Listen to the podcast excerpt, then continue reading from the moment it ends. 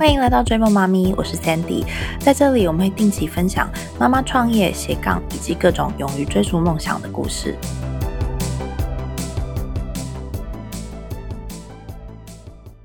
今天万般荣幸能邀请到外国零食嘴创办人 Sherry 范范轩，那他是正大土耳其语文学系毕业，然后毕业后工作半年呢，就开始创业，创业了两次。他其实真的年纪轻轻，但是现在呢是外国零食嘴的共同创办人跟营运长，然后他也是一个两岁女娃的妈妈。可不可以跟大家先简短的介绍一下外国零食嘴在做什么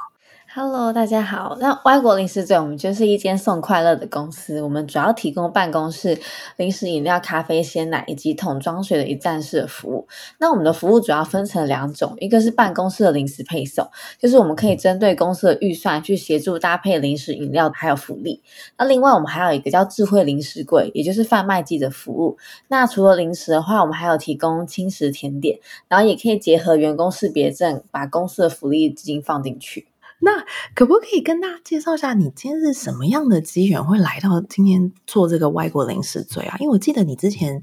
呃大学毕业的时候有先创一个是跟土耳其相关的，可不可以跟大家聊一下这段过程？对，那因为我就是大学的时候，就是我跟我我们班同学就做了一个土耳其的网站，然后主要就是介绍各式各样跟土耳其有关的东西。那后来其实在我快毕业的时候，那时候就有一些。呃，跟土耳其相关的公司就来找我们，就是这个网站来合作接洽。然后那时候就觉得说，哎，说不定有机会可以把它做得更大，就是可能会有商业发展的可能。然后后来就跟朋友们就一起就决定要全职来做。然后我们做大概一年半之后，我们就发现做土耳其相关这个题目，如果要活下去，可能有点难度。然后当时我们其实就 就是 也有借了专门给女性的创业凤凰贷款，那时候我们大概借到八十万，然后其实就是已经差不多快要用完。然后那时候就觉得说，那还是我们就干脆放弃好了，就是我们就去外面工作。然后那个时候刚好我们也因为就是做呃土耳其的题目，然后我们加入了就是 AppWorks，就是第十一届的团队。那所以因为当时呢，我们就想要放弃，然后后来我们就去找我们的 mentor 聊。我们那时候就是跟我们 mentor 聊一聊之后，然后他就觉得说，哎，其实我们也有呃就是电商的经验，那其实我们卖过这么多。商品当中，其实我们卖的零食食品其实卖的还不错。那当时其实我们也发现说，哎，其实一个真正的就是很厉害土耳其零食，嗯，或是我们很懂土耳其的人会知道零食，其实台湾都没有卖。所以我们就觉得说，哎，说明可能其他国家也有这个问题。所以我们就希望可以把世界各地真的很厉害的零食，可以把它带进台湾来。于是后来我们那时候的 mentor 他就是支持我们第二个创业题目，就当时就给了我们二十万来做外国零食嘴。你们真的很聪明，因为我刚刚只是在想说，你知道台湾人就是最重吃，然后你们在 idea 就是想说要把食品全部引进来，真的是蛮聪明的。对，就是那时候刚好就有发现到这件事，这个机缘，知道吗？嗯嗯，了解。哎，那所以啊，你觉得就是因为你已经创过两次业了，那你在这两次创业的心态啊，就是或者做生意的一个方式，有没有什么样的改变呢？其实当时就是我们做第一个题目的时候，其实我们花了很久的时间才把电商网站就是给上线，因为我们就觉得说，哎，我们第一次这个新的网站要上线，我们应该要非常美美的上架，所以我们花了一些钱。去找了行销公司去帮我们设计一个完整的网站页面，也花了很多时间去拍摄，就是商品。可其实可能那个商品的库存可能就只有两三个，而且它没有办法再补货的那种。但是后来因为这件事情，其实我们就发现。说就是应该说，他后来上架的时候，其实卖的非常不如预期，或是遇到说，哎，这个库存只有一两个，就卖完就没了，也没没办法补货，等于说我这个商品等于说是白拍了，对，所以后来在我们做呃挖国零食嘴刚上线的时候，因为我们为了我们想要赶快测试到底呃客户的反应是什么，所以我们其实两个人就是在一周的时间就上架了大概几百个商品，因为我们想要快速，太厉害了，那时候就呃可能因为过去也有。做网站的经验了啦，就是上架速度也都比较快。对，我觉得你分享这个才是很棒，因为其实这就跟我在西谷这边所看到、听到的都很符合，就大家都是觉得说产品不用做到百分之百，反正有一个产品之后呢，你最重要的就是速度，然后赶快上线之后，那再先求有再求好这样子，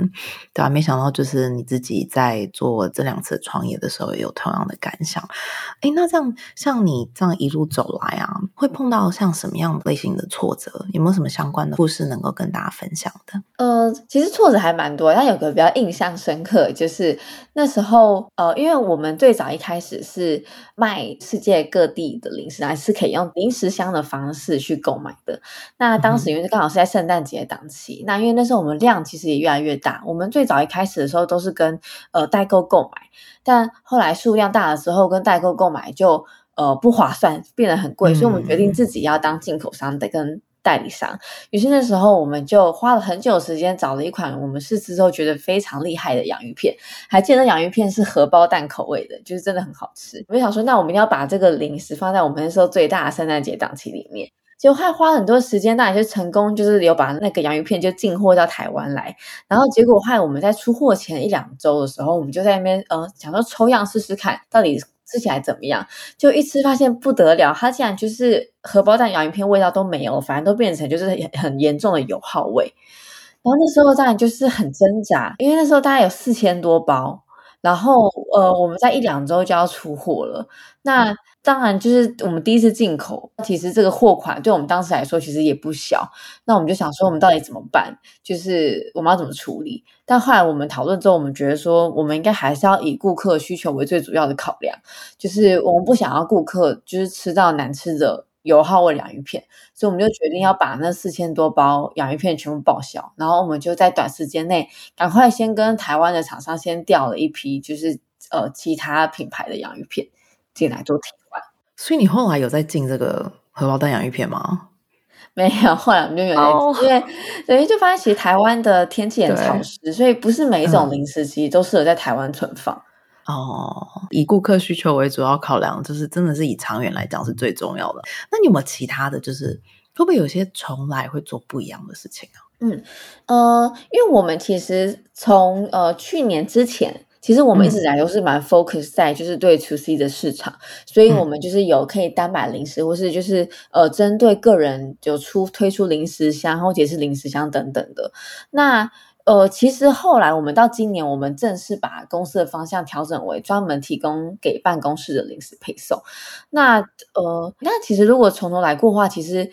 呃就会希望说，哎，其实我们可以更早去做这样子的转型，因为其实过去可能几年，其实我们都有发现说，哎，其实可能 to C 其实不太适合，就是对我们公司的来说不太适合长期经营这样子，所以我们应该要嗯。更勇敢的去面对现实，跟早点放弃应该要早点放弃的东西。你是怎么样衡量出就是这是需要早点放弃的？是用什么样的指标去看呢？呃，可能例如说，可能像这个这个产品的营业额的利润啊及成长，嗯呃，或者是呃它的成长性，或者是说就是这件事情嗯有没有办法帮助到我们未来长远的目标。嗯，可是这个东西，你觉得你后来就是有花了，因为你说你从二零一六年到二零二二年都是 to C，那这么长一段时间以来，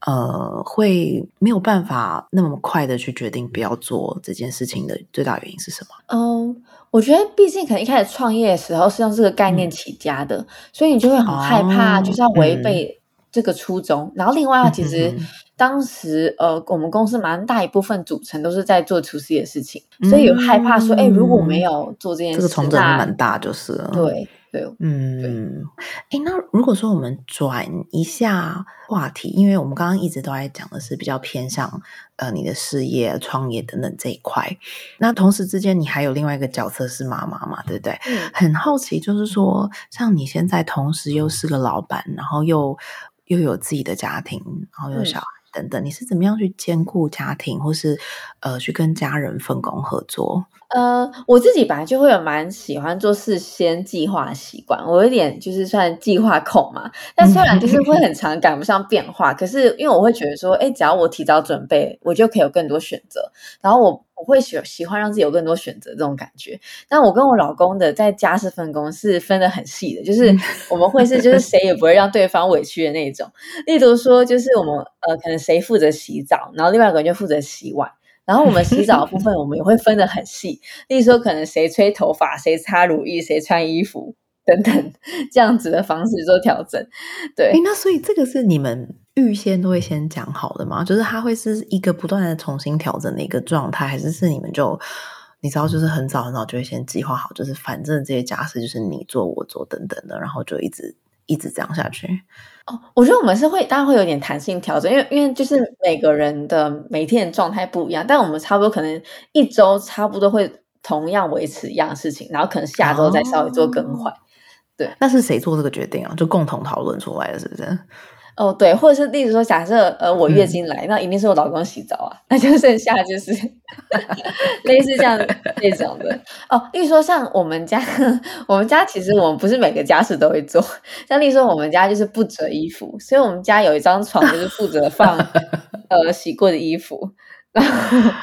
然后就来这边找衣服，然后放在柜子里面这样。哦，真的太酷了，因为其实我们家也是不折小孩子的衣服。因为我就觉得说，我周遭朋友好像每个人的衣服都折得整整齐齐，殊不知就是我们家小孩从来衣服都不折，然后都直接原封不动把它放他们的衣柜里面。所以听到你讲说你这个其实更进一步是直接放床上，超酷。可是这样真的可以省很多时间了，我觉得还蛮棒的。对，而且就圣诞节的时候，我们还会用我们衣服组成一个绿色的圣诞衣服 霜。然后就是现在吗？这个时间点就是差不多现在。对，对，那。所以，像你其他部分来说的话，嗯，像你生小孩之后，你觉得你有特别就是有后援这一块吗？或者说有特别去外包吗？有，就是我们真的很感谢我们的后援啊。那当然就是我们其实小孩主要是送托婴中心，然后其实我们小孩是一个月半就送托婴中心，然后呃，主要的话就是 第一个是那我其实原本是想要找保姆。但我有一直面试，我就觉得我一直找不到好的保姆，然后所以呢，然后刚好因为朋友推荐，然后就觉得说，哎，托婴中心好像不错，而且比较对我来说比较专业，因为他们都有定期去进修，然后其实在学校里面也有很多老师在看着，我自己会觉得比较安全啦，所以。那时候就觉得说，哎，那我们要送托婴中心。那当然就是在平常的时候，就是很感谢我们其他后援，像爷爷奶奶啊，或阿公阿妈，他们就是有时候像我们可能出去或是临时工作有事，他们都可以协助带几天。还有我的好姐妹们也会帮忙我们一起顾女儿。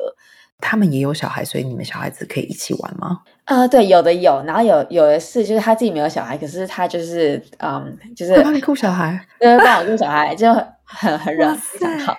对。我觉得一个妈妈她要有办法有自己的事业，通常都会有自己的一个后援的一个系统，就是不管是托婴啊、保姆啊，或者说家人等等都好。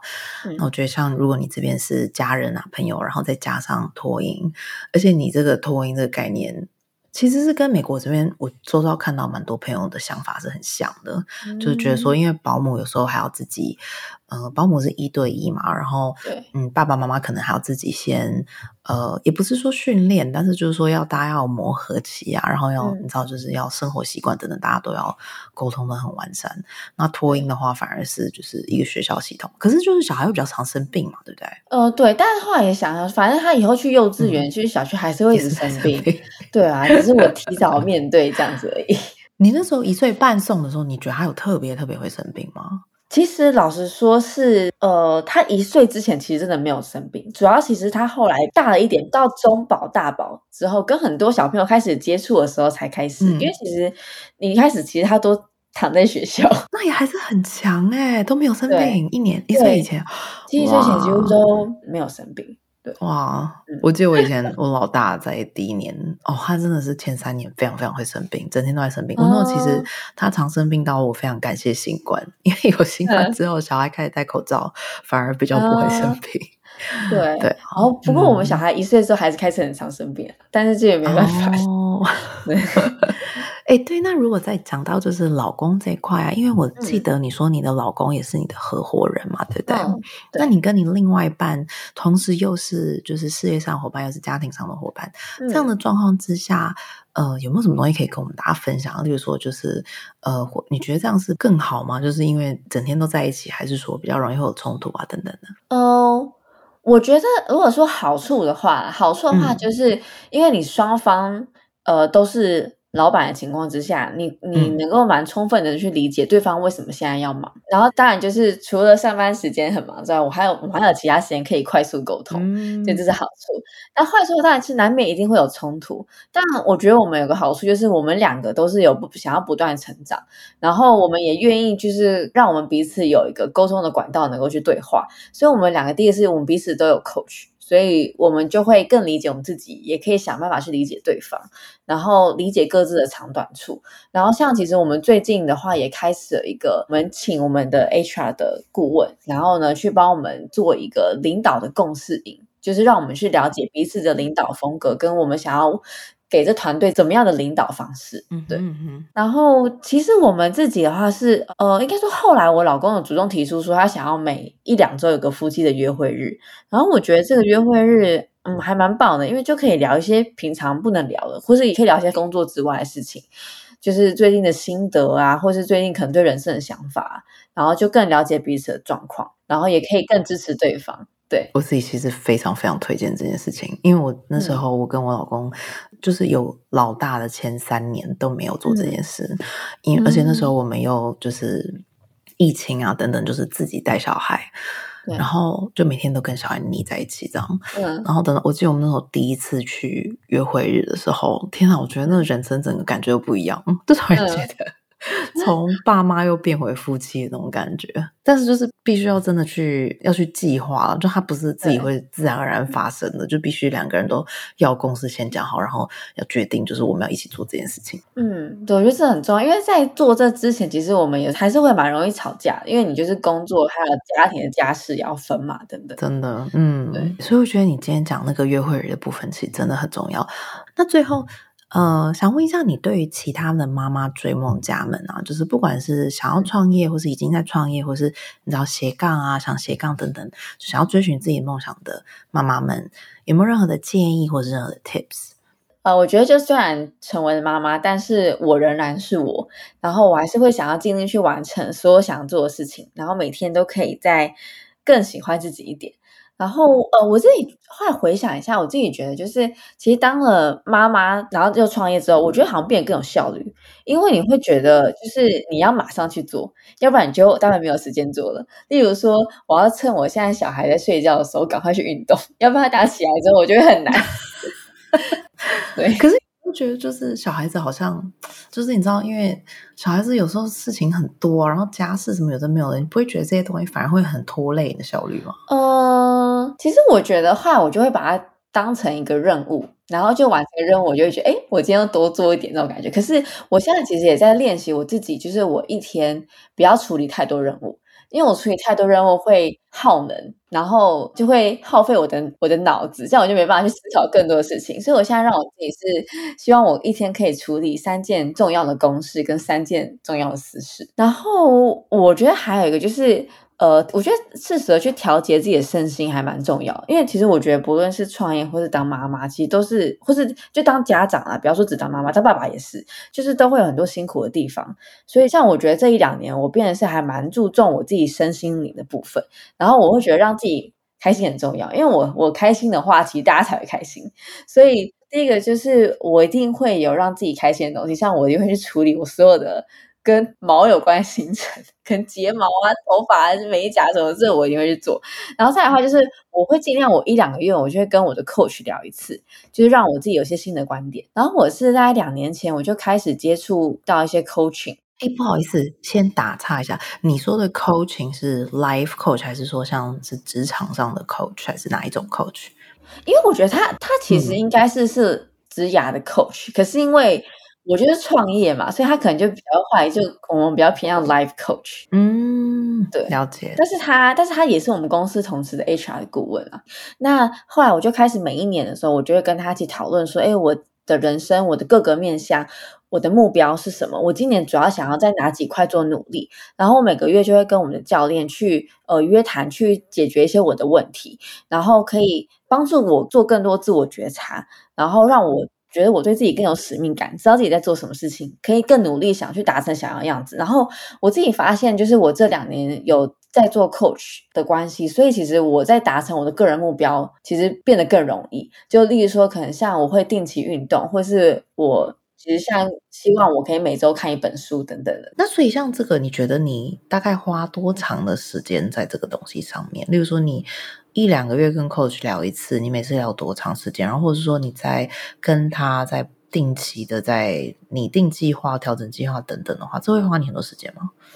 其实不会，就是我就是一次就是一个小时，然后当然就是在年初的时候，呃，因为你要给他设定我今年的目标嘛，那这目标可能是你一开始自己要先先想过，那我就会就是先想过之后再跟他约谈讨论，然后接下来我就会。拟定我的执行的 action step，就我就会在我的自己的打卡的 A P P 里面去设定我我每天的目标等等。你说你还有个 A P P 吗？呃，叫叫习惯 A P P 嘛。哦，对，就是我会把我今年的目标，我会把它 break 到我每天要做，或是每周每个月要做的事情。嗯，所以你说你透过这个 A P P，然后你会把你的计划全部写下去，这样子。对，就是我会借由 coaching 去帮助我拟定。跟确定这个计划是我要的，然后接下来我会透过 A P U 其他的工具去让我能够确实执行。哇哦，OK，这样就会有结果。对，哎，我蛮好奇的哦。所以你你做这些事情啊，这个你跟 Coach 讨论出来的目标，或者是说就是呃进行的方式等等，你会再跟别人分享吗？还是通常就是是一个比较私密的一对一过程？这蛮有趣，就是呢，其实在今年的时候。我跟我老公分别做完我们年度目标，然后我跟他彼此分享，然后彼此分享之后，呃，就是我就会在我 A P P 里面也建了我老公的目标，所以呢，我就会互相提醒，应该是主要是我提醒他，就说，哎，那你其实，哎，你你记得你要去，你可以去打拳击喽，哎，很棒啊，哎，我记得你好像说你还有一个就是参加很多社群，是不是？对对对，就我会让我自己加入一些对我有帮助的社群或者计划，然后我老公也是，像例如可能会加入一些创业家的社群，像是嗯 AppWorks，或是我老公今年有加入啊 SLP 或是 Tesla，那我自己也有参加读书会，就是定期跟不同的人有新的观点交流，然后也让我至少一个月一定会读完一本书。你怎么样找时间做这件事情啊？哦，其实就是因为我发现，我只要每天设定一个，我每天读二十五分钟，我发现这个任务就就就不会太难。然后，而且每天我就中午吃饭的时候边看。嗯哼哼，对，蛮方便的。哎，那还有就是说，像你刚刚讲这些不同的社群等等，你是怎么样去找到这些对的社群来参加，或是适合自己的？其实我觉得就是，嗯，可以先加入其中一家，那其中其加入其中一个社群之后，你就认识很多不同的创业者，那不同的创业家就会再推荐给你，就是其他他们觉得还不错的计划。然后你就可以去参加这样。哇，原来是这样子，了解。今天真的是非常感谢你的分享，因为其实听到你的故事啊，我很喜欢的一点就是像说你，你真的是一个就像你讲的计划控这一块，可是就是因为你很擅长计划，然后又透过 coach。这这些东西让你自己更能够了解自己的目标，然后去达成你自己想做的事情。因为这样子，我觉得其实真的蛮厉害。因为你你有办法，就是就算身兼数职，还是可以完成自己想要做的事。然后同时之间，像你刚刚讲的很多故事，就是有关于你不断的在嗯在 pivot 这一块，也是让我觉得蛮酷的。就是你如果今天有什么事情，呃碰到一个瓶颈，就会马上想一个方法去做转变，然后。不断的调整自己，我觉得可能也是因为这样，所以你有办法创业很长的一段时间。像你现在又达到更稳定的一个阶段嘛？对，所以真的今天非常感谢你的分享。那如果对于外国零食最有兴趣的朋友们啊，也都欢迎追踪 Sherry 的 IG，所以是 at a m e s h e，上面有非常丰富的内容。那我们再次感谢 Sherry。感谢你的收听。如果你喜欢我们的故事，希望你能到 Spotify 及 Apple Podcast 给我们五颗星及留言支持。另外，如果你有任何问题或想要交流的部分，也欢迎你私讯我的脸书戏骨妈咪 Sandy 或 IG at Kelly Mama Journal，所以是 at C A L I M A M A J O U R N A L。下次再见。